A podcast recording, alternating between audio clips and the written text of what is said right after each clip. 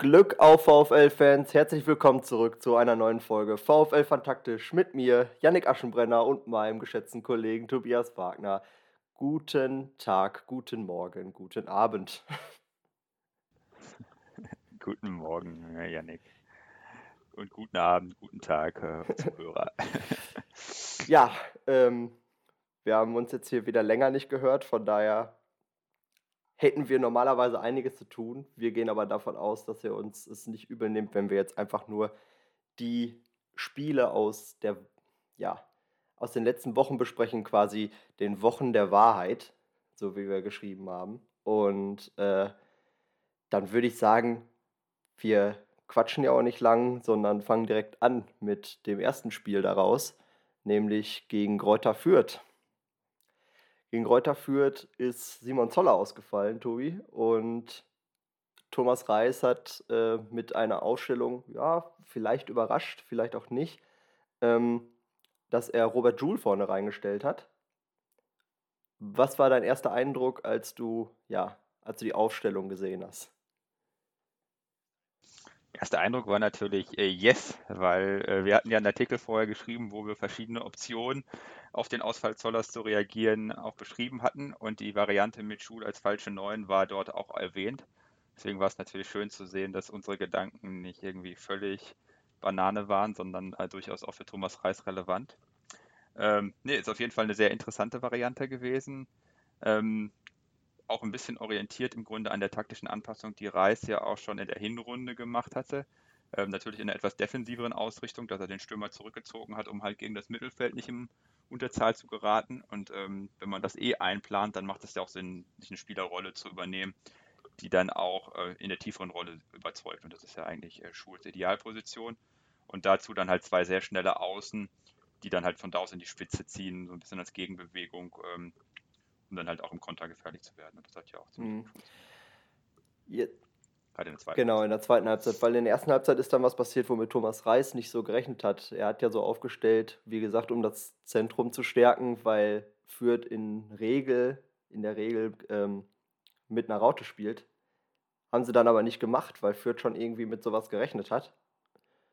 Und ja, dann hatte der VfL, würde ich sagen, zunächst auch erstmal ein paar Probleme. Natürlich erst ein wunderbarer Start, auch direkt mit einer frühen Führung und davor schon eine ziemlich gute Chance, die ja später, ja, sagen wir, noch zu Diskussionen geführt hat, musste ich ja auch zur Stellung nehmen in meinem neuen Format, ausgefragt, äh, ob das jetzt abseits war von Danny Blum oder nicht. Hm. Ja, aber danach übernahm Fürth so ein bisschen ja, die Spielkontrolle, indem sie ja, das wie, wie, soll, wie soll man sagen, äh, sie, sind es gekonnt umgangen dann. das äh, stabile Zentrum des VfLs. Mhm. Ja, also äh, zum einen kann man natürlich sagen, die, es war, gab eine taktische Anpassung, klar, man hat eine Dreierkette gespielt. Andererseits war diese taktische Anpassung auch minimal. Ne? Also wenn Raute ist ja irgendwie eine Viererkette, ein Sechser, zwei Achter, ein Zehner, zwei Stürmer. Was er jetzt gemacht hat, ist im Grunde den Sechser in die Abwehrkette gezogen. Ne? Das war dann halt eine, ähm, ja, äh, anstatt einer Viererkette eine Fünferkette oder Dreierkette, je nachdem, wie man dann die äh, Außenspieler einordnet. Und dann halt die beiden Achter, den Zehner und die beiden Stürmer.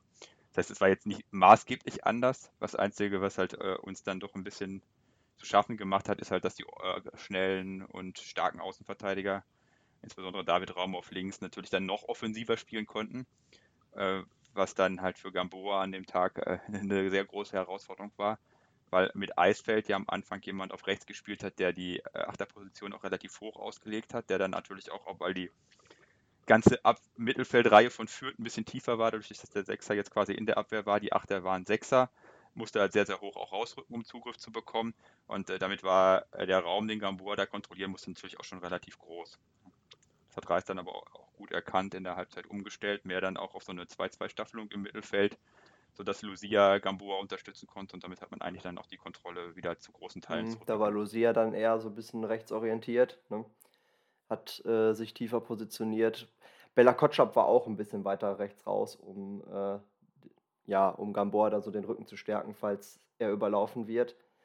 Und so hat man das dann gut aufgefangen, dass da eben nicht mehr die ja, der große Raum für Raum war. Äh, ja. und Gamboa nicht mehr ständig in Laufduelle mit ihm verwickelt war, in denen er, ja, ich würde sagen, er hat sich selber auch nicht so schlau angestellt, stellenweise, aber war auch eine ungünstige Position für ihn, wenn er hinter sich so viel Raum abdecken muss und der Gegner schon mit Tempo auf ihn zukommt. Ne? Ja, also generell finde ich, es war jetzt nicht nur in dem Spiel, auch jetzt wieder im Spiel gegen Düsseldorf. Gamboa hat ein bisschen Schwierigkeiten äh, einzuschätzen, wenn er irgendwie ähm, der große Räume verteidigen muss, wann rücke ich raus, wann verzögere mhm. ich. Und äh, das äh, wird ihm doch häufiger zum Verhängnis, weil er dann doch rausgeht, den Ball aber nicht gewinnt oder nicht vernünftig in den Zweikampf kommt und dann hinter ihm der, der Raum auf ist. Ne? Äh, oder weil er halt dann doch die Spieler nach innen ziehen lässt. Äh, dann gibt es wieder Zuordnungsprobleme beim Übergang.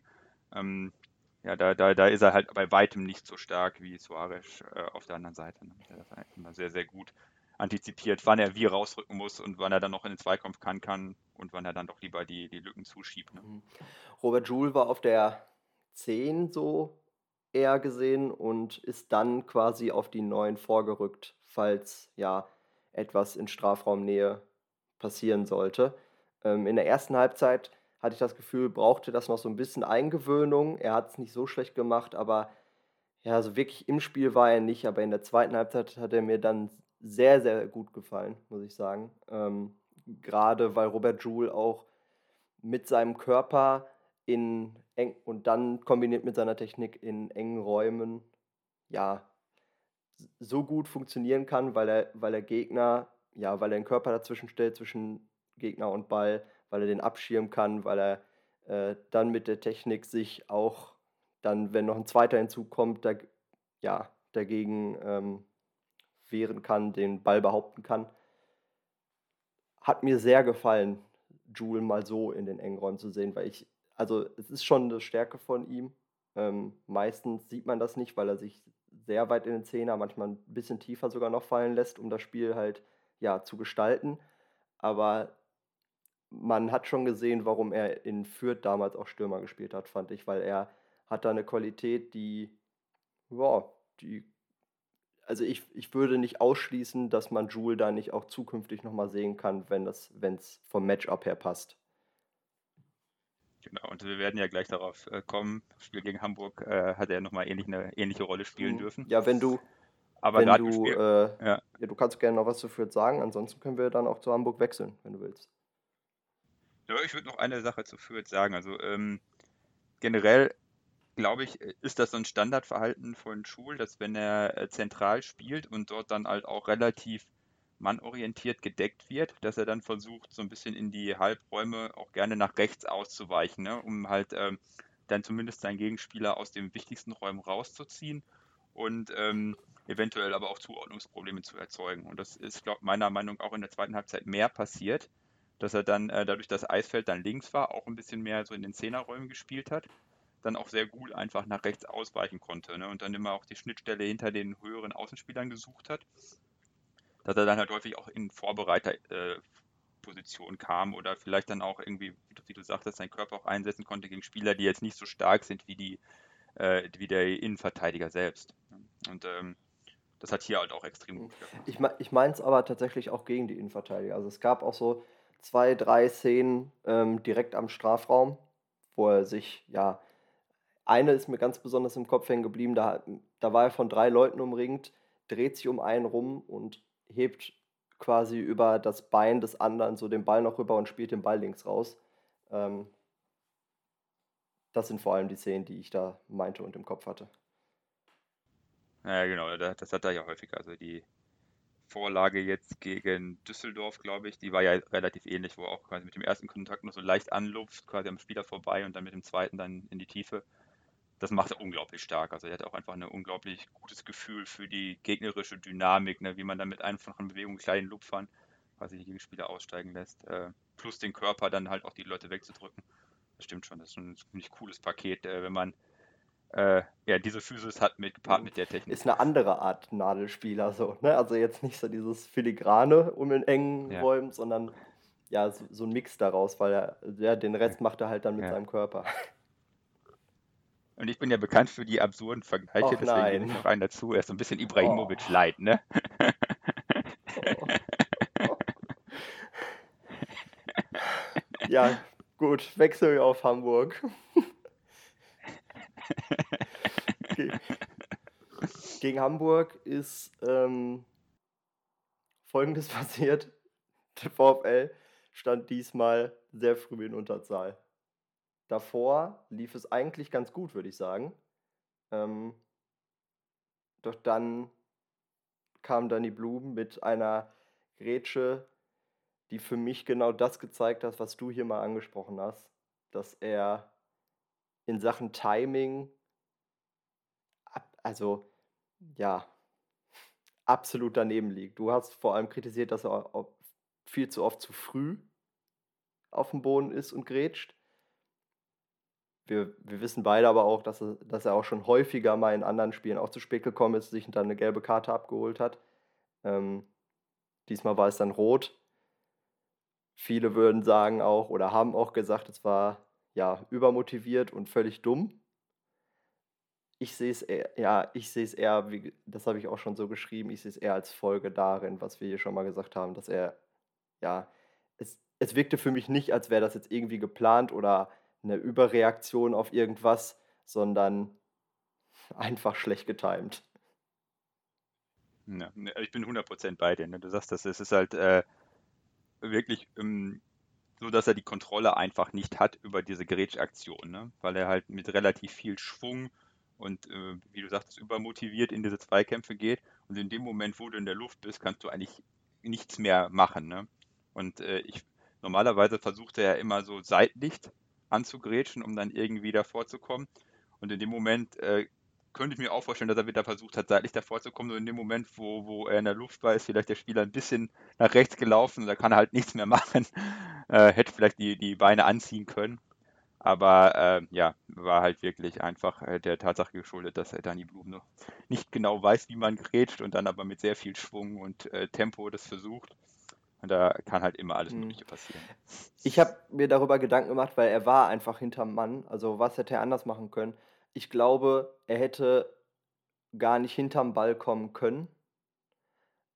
Aber was er hätte machen können und machen sollen, wäre einfach dahinter bleiben und weiter hinterherlaufen und so quasi im, im Rückwärtspressing quasi Onana unter Druck stellen, sondern dass er eventuell dadurch den Pass nicht so genau spielt. Oder ihn vielleicht so ja in Richtung einer engeren Stelle, eines engeren Raumes hineinscheuchen, sage ich jetzt mal vor sich her. Ja. Ne, bin ich 100% beide. Das war ja jetzt ja auch ich meine, es war eine Umschaltsituation, aber es war jetzt auch nicht, dass wir da in der Restverteidigung gnadenlos in Unterzahl gewesen wären. Ne? Nee, eigentlich ähm, waren alle hinterm Ball. Das heißt, man hätte also locker, äh, wie du sagst, einfach hinterherlaufen und in dem Moment, wo der erste Spieler stellt, ist man ja dann dran ne? und kann dann direkt doppeln. Mhm, genau, genau. Das Zentrum war nur sehr offen, weil ja von links raus quasi ins Zentrum reingespielt wurde. Ähm, das, das war schon der Fall, aber an und für sich waren halt alle hinterm Ball so. Deswegen es war besonders unglücklich. Und dann hast du natürlich ein ganz anderes Spiel. So, du bist in Unterzahl. Jetzt hast du plötzlich wieder Joule als Spitze vorne drin, beziehungsweise ich würde gar nicht sagen, dass es ja wirklich wie im Fürth-Spiel ja so eine falsche 9 in Anführungsstrichen war, sondern eher ja ein 4-2-3 und dann fehlt die 1, in dem, weil Ganvula dann halt rausgegangen ist und Pantovic für Blum links rausgegangen ist. Ja, und dann hat der HSV erstmal übernommen. In der ersten Halbzeit. So, ne? Hat auch relativ schnell dann darauf. Nee, das Tor ist vorher schon gefallen, ne? Das ja, Tor ist vorher gefallen. Ja, ja gut. Was sagst du zum Tor? Genau, aber gerade in der zweiten Halbzeit war es natürlich schon so, dass man dann ähm, auf jeden Fall feldüberlegen war, auch in Unterzahl. Das hat Reis ja auch mehrfach betont, ne, dass man das irgendwie als positives Ereignis aus dem Spiel mitnimmt. Ähm, das kann man auf jeden Fall schon sagen. Ne? Dadurch, dass man halt irgendwie dann ähm, im, im Offensivpressing ja sowieso relativ gut darin ist, äh, so über Laufwege Räume abzuschneiden, ist es vorne nicht so aufgefallen. Und wie du gerade sagtest, dadurch, dass man ja dann ähm, Runde 4-2-3-0 gespielt hat, hatte man ja dann hinten die, die, gleiche Anzahl an Spielern. Konnte dann also auch gerade über das normal, über die normalen Mechanismen im Aufbauspiel die ähm, der den Aufbau auch kontrolliert gestalten, wie man es üblicherweise tut. Was halt deutlich aufgefallen ist und was sich dann auch in den Expected Goals gezeigt hat, dass man halt einfach vorne gar keine Durchschlagskraft hatte. Dadurch, dass man ja im Grunde dann jetzt ohne einen Mann, ja, ohne den Stürmer vorne gespielt hat, noch eine Möglichkeit für die Tiefe weniger hatte, hatte man im Grunde dann Kontrolle bis ins zweite Drittel rein, aber halt eben keine Durchschlagskraft vorne. Ne? Das, wenn ich mal hm. gucke. Aber die, äh, am Ende war es also irgendwie, beide Mannschaften waren bei den Expected Goals unter 1. Ja, also es war wirklich ein sehr, sehr kontrolliertes Spiel. Ähm, mit, mit, mit, ich sag mal, Ballbesitzvorteilen für den VfL. Ja, sie hatten vorher schon äh, Probleme, generell in die Tiefe zu kommen. Das, was vor allem die große Stärke im Hinspiel gegen den HSV war, dass sie immer wieder in die Tiefe reingestochen sind, da hatte der HSV extreme Probleme mit. Ähm, ich gehe davon aus, dass Thomas Reis das eigentlich auch vorgehabt hat. Es gibt eine Szene, wo Ganvula nicht tief rein sprintet und Jules sich daraufhin, weil er den Pass gerne gespielt hätte, extremst aufgeregt hat und ihn angeschrien hat. Ähm, ich ich glaube, dass das auch weiterhin der Plan war, nur Ganvula auch da nicht die Art Stürmer war, um ja, Zollers Stärke genau in dem Bereich zu ersetzen. So. Und deswegen hat das schon in der ersten Halbzeit gefehlt und in der zweiten Halbzeit hat es dann nicht mal mehr einen Stürmer vorne drin. So. Und, die An und mit Pantovic und Holtmann hast du zwar zwei Spieler, die das auch können, aber dadurch, dass du in Unterzahl warst, schon generell so tief, also in der eigenen Hälfte positioniert waren, dass es halt schwierig war, da in der letzten Linie reinzustoßen. So, zumal der HSV sich dann ja in Halbzeit 2 auch so selber so tief hinten reingestellt hat und platziert hat, dass, äh, dass da nicht mehr viel Raum dahinter war. Pantovic hatte nochmal so ein, zwei Gelegenheiten, die er dann, äh, die man auch nutzen kann. So, also das waren sogar ganz gute Möglichkeiten, würde ich sagen. Aber ja, hinzu kam, dass normalerweise reden wir über sowas hier nicht, aber äh, der Schiedsrichter meiner Meinung nach da auch mitgespielt hat, weil wenn du im Aufbauspiel zwei, dreimal von Terodde oder Winsheimer fallen mir da ein, Grüße an meinen Lieblingsspieler, ähm, ja, um, umgecheckt wirst, während du gerade den, den tiefen Pass nach vorne spielen willst in Form von Leitsch, ähm, dabei fehlt dir dann halt auch schon die Kontrolle. So, also man kann nicht sagen, dass das so kleine Fouls sind, die deine spielentscheidend sind. An und für sich mag das stimmen, aber in der Summe irgendwie ist es schon spielentscheidend, weil der Aufbau ja irgendwie zu einer guten Torschungs halt dann auch dazu gehört. Ne? Ja, auf jeden Fall. Und äh, ich finde, ähm, bei der Offensivbesetzung war es halt auch so, dass äh, Holtmann natürlich aufgrund seines Tempos ein paar Durchbrüche hatte. Die waren aber extrem weit außen. Ne? Und dann hat es halt im Grunde die, die komplette ähm, Abwehrreihe davor und hat es vielleicht einen Stürmer, der dann aber auch jetzt nicht physisch so stark ist. Ne? Also ich meine, Tool hat mir erwähnt, mit Rücken zum Tor und so in so direkten Zweikämpfen gut, aber wenn es jetzt darum geht, quasi eine Flanke reinzuköpfen, ist jetzt Schul auch nicht der, der, der Superbrecher. Ne? Und äh, bei Pantovic, der, der hatte zwar dann zentralere Position, deswegen, wie du sagtest, dann auch, dass er in bessere Abschlussposition kam, aber er hat natürlich nicht dieses extreme Tempo, dass er in der ähm, ja, ähm, Kontinuität durchbrechen kann, wie das Holtmann tut. Hm. Gut, dann würde ich auch sagen, haben wir das Hamburg-Spiel so, zumindest das Wichtigste haben wir abgedeckt. Und dann würde ich jetzt zum letzten Spiel rübergehen, zu dem Spiel gegen Fortuna Düsseldorf in Düsseldorf. Möchtest du wieder anfangen? Ja, ich kann anfangen. Also ähm, das Spiel war, ging ja mit 3-0 sehr, sehr deutlich aus. Äh, man muss aber auch sagen, dass das nicht so überlegen geführt war, wie das Ergebnis vermuten lässt, ne? sondern es war eigentlich relativ ausgeglichenes Spiel. Düsseldorf hatte durchaus auch gerade zu Beginn ein, zwei gute Chancen, die sie nicht genutzt haben. Und dann haben wir bei Gerrit Holtmann eine Effektivität in der Chancenverwertung und in dem Ausspielen von guten Durchbrüchen gesehen, die absolut einzigartig und nie da gewesen war. Und dann hat man halt äh, 2-0 geführt und konnte das dann auch recht gut ins, äh, ins Ziel bringen. Ne? Ich weiß, der kam spät, aber irgendwie musste ich musste das erstmal verarbeiten im Kopf. Ja, äh, Holtmann hat uns alle überrascht. Er hat ein Tor geschossen. Er ist nicht einfach nur über die Linie gelaufen, wie bei seinem ersten Saisontor, sondern er hat tatsächlich geschossen. Ähm, die erste Ballannahme war tatsächlich wieder nicht so gut. Da habe ich schon abgewunken, dachte, ah, das wird nichts. Und dann, äh, ja, hat er es doch noch gemacht, hat er sogar ganz gut gemacht, hat er den Ball noch um den Torwart auch so herumgebracht. Äh, ja, und wie du auch gerade schon angefangen hast zu erwähnen, so seine, seine Hereingaben, also sein letzter Pass quasi, ähm, der war in dem Spiel auch nicht so verkehrt. Ähm, führte dann ja auch zum Tor von Zoller. Ähm, ja, von Holtmann eins der besseren Spiele. Ich weiß nicht, ob es ihm gelegen kam, dass der VfL meiner Ansicht nach, kannst du jetzt gleich was zu sagen, wie du es empfunden hast, für mich hat man ein bisschen defensiv orientierter gespielt, ein bisschen tiefer und ähm, natürlich auch, weil Düsseldorf selber ganz gut das ja, Heft in die Hand genommen hat, so, aber man, ich, ich fand es ein bisschen konterlastiger als sonst und gewöhnlich. Hm, ja, ist eine gute Sache. Also ich, ähm, äh, unser Kollege von MyVfL Stadt, der hat ja auch ähm, immer vor dem Spiel so Statistiken und so, so ein Radarchart, wo er quasi beschreibt, was sind so die Disziplinen, wo eine Mannschaft gut ist und wo es nicht so gut.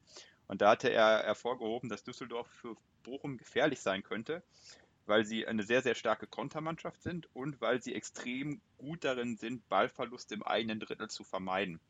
Ne? Also das heißt, wenn man mit sehr vielen Leuten hoch presst, äh, und sie das dann ausspielen, dann können sie auch sehr gut Tempo aufnehmen, weil sie ja dann auch selber mit äh, Kovnacki und Co. sehr, sehr schnelle Spieler haben, ne? die dann auch ähm, mhm. diese Lücken ausnutzen können. Das kann also durchaus sein. Also ich bin da bei dir. Wir sind natürlich wie immer hoch angelaufen aber nicht mit so vielen Leuten. Ne? Also Zoller hat extreme Wege wieder gemacht, um irgendwie alle Leute unter Druck zu setzen. Die Flügel selbst sind aber nicht so dominant mit reingegangen, wie man das auch aus anderen Spielen schon gesehen hat, ne? dass man da wirklich permanent mit zwei Leuten quasi auf den gegnerischen Innenverteidigern steht. Ja, kann auch ein Grund sein. Ne? Dadurch hatte Holtmann natürlich noch mehr Zeittempo aufzunehmen, um äh, dann seine äh, ja, äh, abstruse Geschwindigkeit auch auszuspielen. Hm. Ja, ich meine nicht mal defensiv unbedingt, weil wie du schon sagst, so ja, also man ist vorne drauf gegangen. Ähm, ich finde, sie haben es auch gut gemacht. Nur gerade offensiv, ich weiß nicht, ich hatte irgendwie das Gefühl, man ist bedeutend schneller Richtung Tiefe gegangen. Also ich, ich hatte irgendwie so, so Konter-Vibes, während ich das Spiel gesehen habe.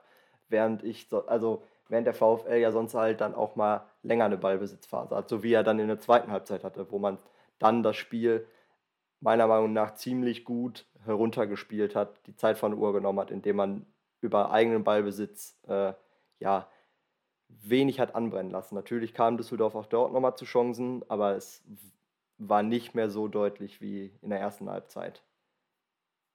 Ja, das stimmt. Ähm, es war insgesamt ein sehr direktes Spiel und Reis hat ja auch nach dem Spiel im Interview gesagt, dass es sein Plan war, äh, das Tempo in die Tiefe zu nutzen. Ne? Dass das also auch gezielt äh, versucht wurde, indem man vielleicht dann auch gesagt hat, man hält die Flügelspieler ein bisschen tiefer, dass sie dann halt mit Tempo in die Lücken laufen können, anstatt dann quasi schon aus der Lücke zu starten, äh, wo man dann natürlich äh, dann eher über den Antritt kommt, anstatt über die Endgeschwindigkeit.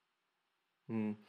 Ja, Düsseldorf hatte so ein paar Probleme meiner Meinung nach, wenn sie diese längeren Ballbesitzphasen hatten, weil das es war sehr viel auf individuelle Klasse ähm, ja, beruhte darauf und wenig ja, an der, ich will nicht immer sagen, so da ist kein Konzept, keine Ahnung was, das ist, halte ich für ein bisschen plump, aber die eigene Spielstruktur war definitiv nicht so ausgeklügelt, nicht, nicht so aufeinander abgestimmt, als dass man da wirklich den VfL in Bedrohung bringen konnte, in Anführungsstrichen, weil man ja schon mit der individuellen Klasse halt auch gute, wirklich gute Chancen rausgespielt hat.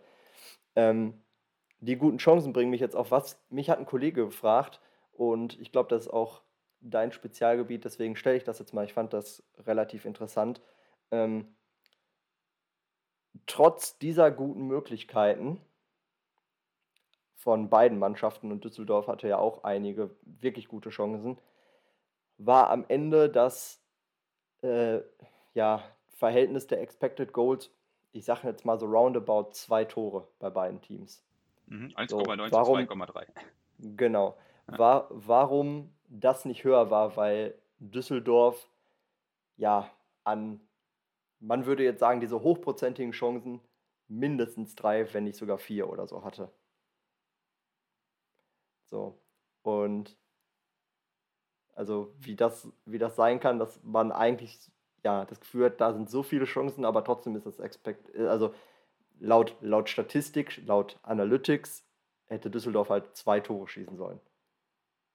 Ja, ja aber ich glaube, äh, das liegt einfach daran, dass wir bei der Bewertung von Chancen zu binär denken. Ne? Also eine gute Chance muss ja dann irgendwie eine Torwahrscheinlichkeit haben von irgendwie, weiß ich nicht, 0,8, 0,9.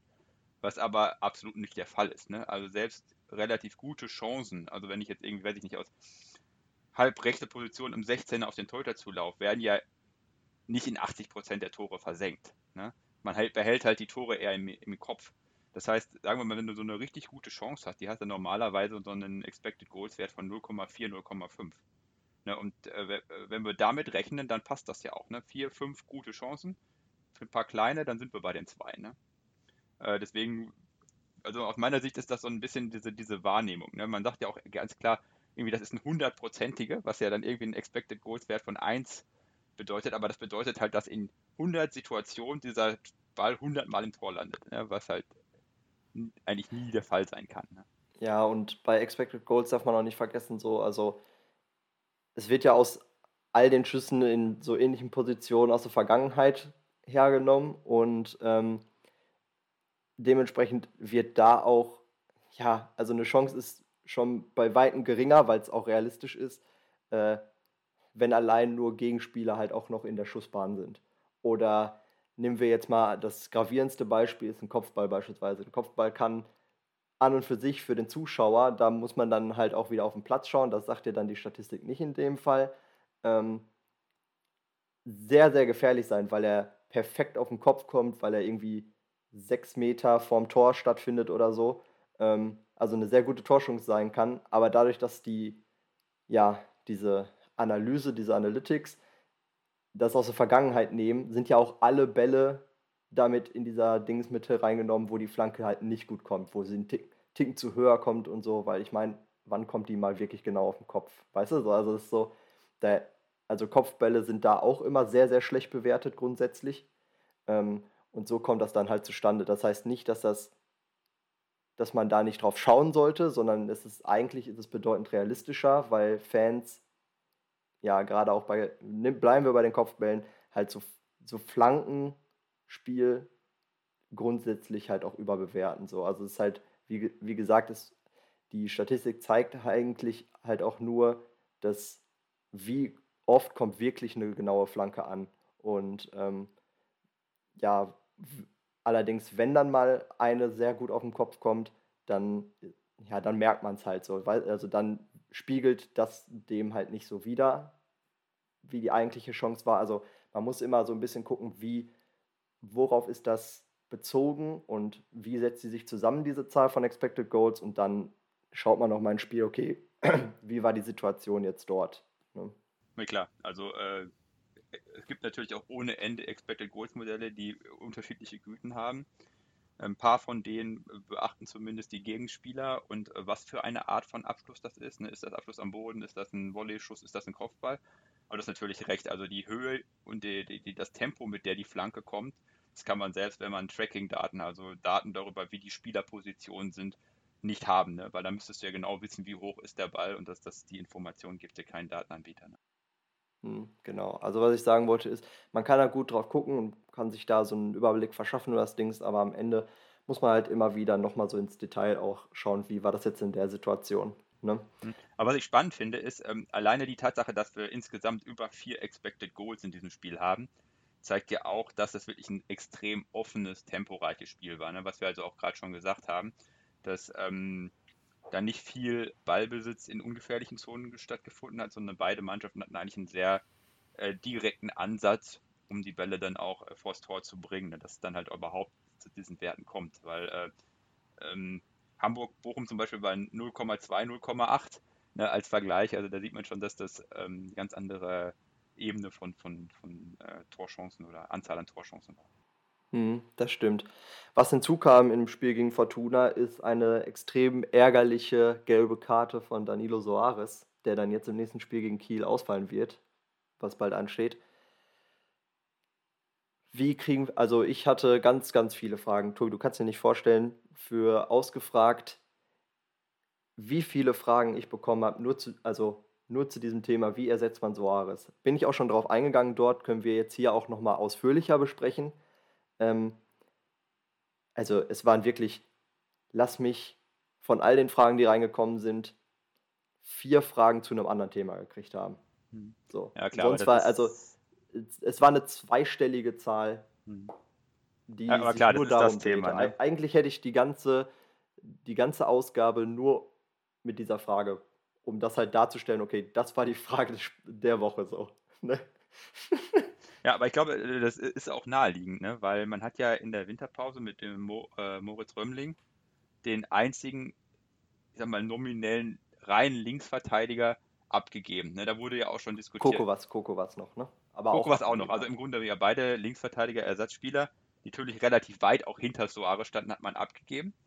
Und äh, Reis hat damals schon gesagt, ja, das können wir mit der Flexibilität des Kaders aufgreifen.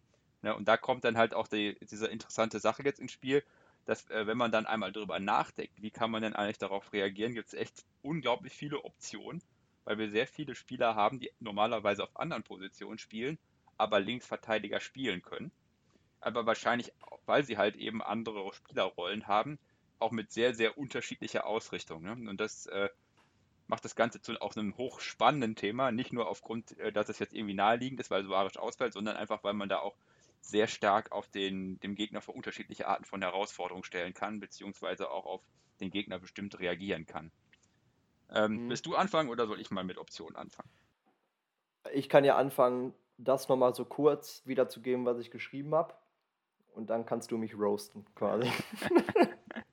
okay. Also ich habe angefangen, die wahrscheinlichste Variante war für mich Leitsch, weil ich gesagt habe, er kommt dem Gesamtpaket aus Defensivstärke im Zweikampf ähm, und seinen Vorstößen und seiner Stärke im Spielaufbau Soares am nächsten. Also das Gesamtpaket gegenüber den anderen, die jetzt kommen. Dann habe ich Bella Kotschap genannt, der natürlich auch links rausrücken könnte. Damit würde Leitsch in der Innenverteidigung bleiben können, was dadurch, dass er quasi ja der Abwehrchef, würde ich ihn inzwischen nennen, ist, ähm, ja, das schon irgendwie auch seine Vorteile hätte. Bella Kotschop wäre allerdings eher wie so ein dritter Innenverteidiger, der nicht viel mit nach vorne macht, sondern dann, ja, wie gesagt, sich ja daraus eher eine Dreierkette bildet im Spiel. Und dann hat man halt noch die beiden eigentlich jetzt eher offensiv eingesetzten Bockhorn und Holtmann, die das beide schon mal gespielt haben, die das natürlich weitaus offensiver interpretieren würden. Hätte auch seine Vorteile und wäre auch spannend. Und ich glaube, dass es in manchen Spielen auch, äh, ja, auch gewinnbringender wäre. Allerdings dadurch, dass das Spiel jetzt gegen Kiel ist, wird Reis, so wie ich ihn einschätze, eher was Defensiveres wählen und eher was sich, also eher auf sicher gehen, so wie man ihn halt kennt. Ne?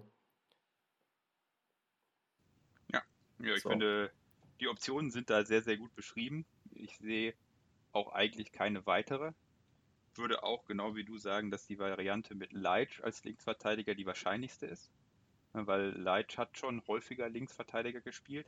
Ich würde ihn jetzt nicht als Typ so arisch beschreiben. Also hinsichtlich der, der Dimension, die du aufgezählt hast, ja. Also er ist, er ist spielstark. Er, er ist durch sein Tempo auch offensiv durchschlagskräftig. Er kann auch ganz passable Flanken schlagen. Aber ich sehe ihn als Linksverteidiger eher so wie Typ Bastians, der ja auch lange Zeit Linksverteidiger gespielt hat und dann irgendwann auch als Innenverteidiger stark war oder ist. Ne? Genau, also ich wollte jetzt nicht sagen, er ist wie Soares, sondern ich habe ja extra das so formuliert und gesagt, so das Gesamtpaket kommt dem am nächsten. Er ist wieder ein ganz anderer Spielertypus, aber er hat auch dieses Gesamtpaket, um das mal so für ein Spiel äh, auszufüllen, wenn auch natürlich nicht auf dem Niveau, wie das Soares machen würde. Deswegen spielt Soares ja. ja genau, und äh, dazu kommt ja noch, dass die Kombination Bella Kotschap, äh, Dekali haben wir ja in Würzburg auch schon zusammen gesehen und das hat ja auch äh, erstaunlich gut funktioniert. Ne? Also wäre das also auch nicht das zu größte Risiko jetzt dann zu sagen, wir setzen im Zentrum wieder auf äh, Dekali und Bella Kotschap und Leitsch dann auf links. Insbesondere, weil ja Kiel auch äh, mit Bartels auf rechts jemanden hat, der auch sehr viel ins Zentrum zieht, der auch sehr viel Richtung Tor zieht, der immer torgefährlicher auch geworden ist in der, jetzt über den Verlauf der Saison, wo du dann halt mit jemandem, der ähm, halt auch sehr, sehr zweikampfstark ist, der auch gut ins Zentrum rein verteidigen kann, äh, einen guten Vorteil hast, ne? der aber auch dann trotzdem in Offensivsituationen mitgehen kann und dann auch äh, ähm, entsprechend Bartels defensiv bindet, ne? was vielleicht bei einem äh, Einsatz von Bella Kotschap so nicht so extrem wäre. Bei Bella Kotschap habe ich auch noch eine, ein bisschen weitere Bedenken, dadurch, dass er ja Rechtsfuß ist, wenn ich recht, recht bin. Ne? Also äh, er ist hauptsächlich Rechtsfuß hat aber auch schon öfters, wie jetzt gegen Würzburger, halt auch halblinks gespielt. Und äh, ich würde ihn eher ja schon fast beifüßig nennen. Also man merkt noch, dass der rechte Fuß besser ist, aber er, er hat auch schon ein gutes Aufbauspiel gezeigt, vor allem äh, jetzt nicht in diesem Jahr, weil er da meistens halb rechts gespielt hat, aber davor in den Jahren, wo er immer mal so sporadisch eingewechselt wurde, ähm, da hat mir das auf links auch sehr gut gefallen mit seinem linken Fuß. Ja, wobei, ähm, ja, ich, also ich finde auch grundsätzlich bei einem Innenverteidiger finde ich eigentlich sogar sehr cool, wenn die Grundausrichtung diagonal ist, also quasi in die Feldmitte durch den Fuß. Bei einem Außenverteidiger ist es schon schwieriger, weil man das besser anlaufen kann und Bochum auch häufiger diese Spielzüge hat, wo sie quasi links die Linie lang spielen, ne, weil wir ja dann auch nochmal mit Holtmann, wenn er links spielt, äh, eine breite Flügelbesetzung haben.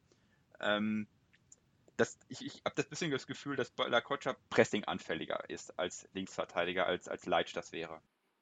Hm. Ich finde außerdem ganz cool, muss ich sagen, ähm, wenn du dann wieder die Ausstellung wie in Würzburg hast, quasi mit Dekali dann als rechter Innenverteidiger und Bella Kotschap links, dann hast du quasi trotzdem Leitsch und Bella Kotschap so nebeneinander, wie sie sonst in der Innenverteidigung nebeneinander stehen, nur nach links rausgezogen. Weißt du, so, so leicht versetzt nach links. Also, und mit, mit Dekali hat er jetzt auch schon zusammengespielt, Bella Kotschap, so, also du hast halt trotzdem irgendwie eine Synergie aus Spielen, wie du es schon mal jetzt kanntest. Ja, weißt du? Genau. Ähm, Finde ich ganz genau. gut. Ja, und zusätzlich halt noch die, die, die gute Chance dagegen, äh, Bartels einfach eine vernünftige Verteidigung aufzubauen. Ne? Hm. Ich würde trotzdem ganz gerne einmal kurz noch darauf zu sprechen kommen, was wäre denn, wenn man jetzt mit dem offensiven Holtmann oder Bockhorn dort spielt. Ähm, natürlich, man hat den Nachteil, also ich denke, das ist der zweite Hauptgrund, warum das nicht passieren wird, ist, weil sie gerade dadurch, dass Blumen ausfällt, vorne ge gebraucht werden. Sonst hat man halt ja wenn einer dort noch ausfällt, hat man wirklich nur noch den, jeweils den anderen und Pantovic für außen. Ähm, gleichzeitig, wenn man darüber nachdenkt, wenn sie so spielen würden, fände ich es interessant. Rechtsverteidiger ist ja der Dem von Kiel. Ähm, den auf der Verteidigerposition bei sich zu binden, halte, also würde ich zumindest für, also es wäre ein sehr offensiver Ansatz. halte ich aber auch für interessant, den so ein bisschen damit aus dem Spiel zu nehmen und quasi den eh hereinrückenden Bartels dann mit einem Innenverteidiger zu beschäftigen. Ja. Also äh, finde ich auch spannend und da wäre auch für mich die Variante tatsächlich, auch wenn es offensiv extrem weh tut, mit Holtmann die bessere für, aus meiner Sicht, weil äh, mit äh, Bockhorn haben wir wieder das gleiche Problem, dass wir einen Rechtsfuß auf der Linksverteidigerposition haben. Und äh, wenn wir mhm. den, die Offensivstärke unseres Linksverteidigers nutzen wollen, dann wäre das halt typischerweise über Hinterlaufen. Zum Beispiel dann auch, weil wir offensiv ja dann Pantovic zum Beispiel einsetzen müssen, weil wir ja dann einfach einen von den anderen Alternativen äh, nach hinten geschoben haben, Blumen noch weiterhin ausfällt. Aber das fände ich schon sehr, sehr spannend. Also die Kombination Holtmann Linksverteidiger, Pantovic links außen wäre schon krass, weil dann Pantovic halt wieder mehr in den linken Halbraum, mehr in die Spitze arbeiten kann, was er halt auch sehr gut macht. Und äh, Holtmann wahrscheinlich dann äh, mal die 42 Stundenkilometer, die er im Interview angekündigt hat, äh, jetzt nach dem Spiel gegen Düsseldorf dann auch mal auf dem Feld zeigen kann, weil er quasi äh, auch 100 Meter Anlauf nehmen kann, bis er dann im gegnerischen Drittel angekommen ist. Ähm, Wäre sehr spannend, aber ich, wie du sagtest, Reis ist eher der, der Typ, der so ein bisschen auch äh, konservativer in solche Situationen geht, glaube ich nicht, dass wir das sehen.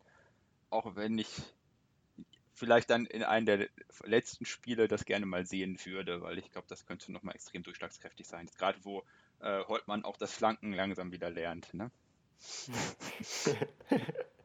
ja, ähm, nochmal ein letztes Ding. Ähm, wir haben darüber, also wir wurden auch gefragt oder ich wurde auch gefragt, meine Einschätzung zu Leitsch und Bella Kotschap. Ich bin da bisher noch nicht so drauf eingegangen. Ich habe es mir aufgespart, bringe ich vielleicht auch nochmal in einem Artikel.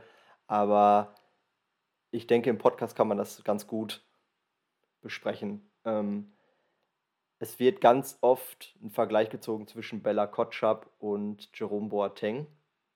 Und ja, dann wurde in den Fragen mal ein Vergleich zwischen Leitsch und Hummels gezogen. So, ich denke, da kann ich jetzt von Anfang an sagen, dass ich das sehr unpassend fand. Ähm, die beiden haben sich allerdings sehr, sehr gut entwickelt in der letzten Zeit. Ich finde, dass sie jetzt gerade auch in den letzten Wochen nochmal einen extremen Schritt gemacht haben, vor allem Bella Kotschap. ähm, zweikampfmäßig gerade eine Ein-Mann-Wand, der Terodde aus dem Spiel nimmt, der, ja, weiß nicht, also. Lewandowski. Ja, das war, das war ja schon. Also da hat er, da hat er es mal gezeigt, weißt du? So vor ein paar Jahren. Aber er bringt jetzt so konstant diese Leistung und ich finde, wie gesagt, also dann in den Details, wann er herausrückt, wie, wie, er, in die, wie er die Zweikämpfe bestreitet und auch sich von der Entscheidungsfindung her ähm, ja, dem anpassen, also, ähm, soll er jetzt wirklich draufgehen, also die Attacke vollführen oder soll er abwarten und den Gegner nur stellen, ähm, einfach nur den Schuss blocken.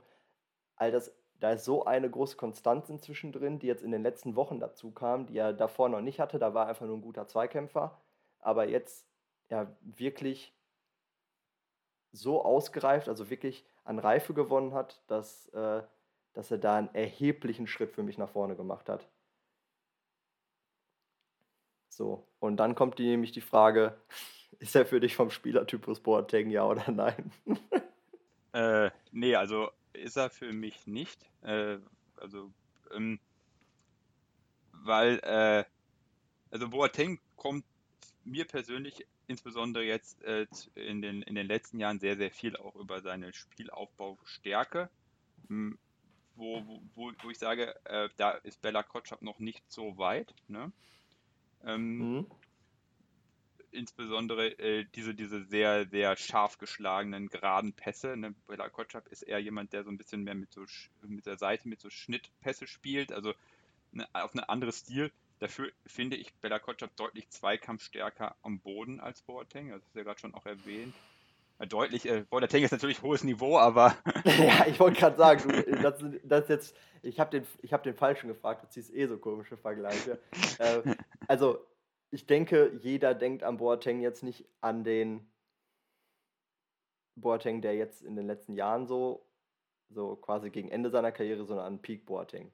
Und da war Boateng in Sachen Kombination aus Athletik und Physis das Nonplusultra in der Fußballwelt und der beste Verteidiger der Welt.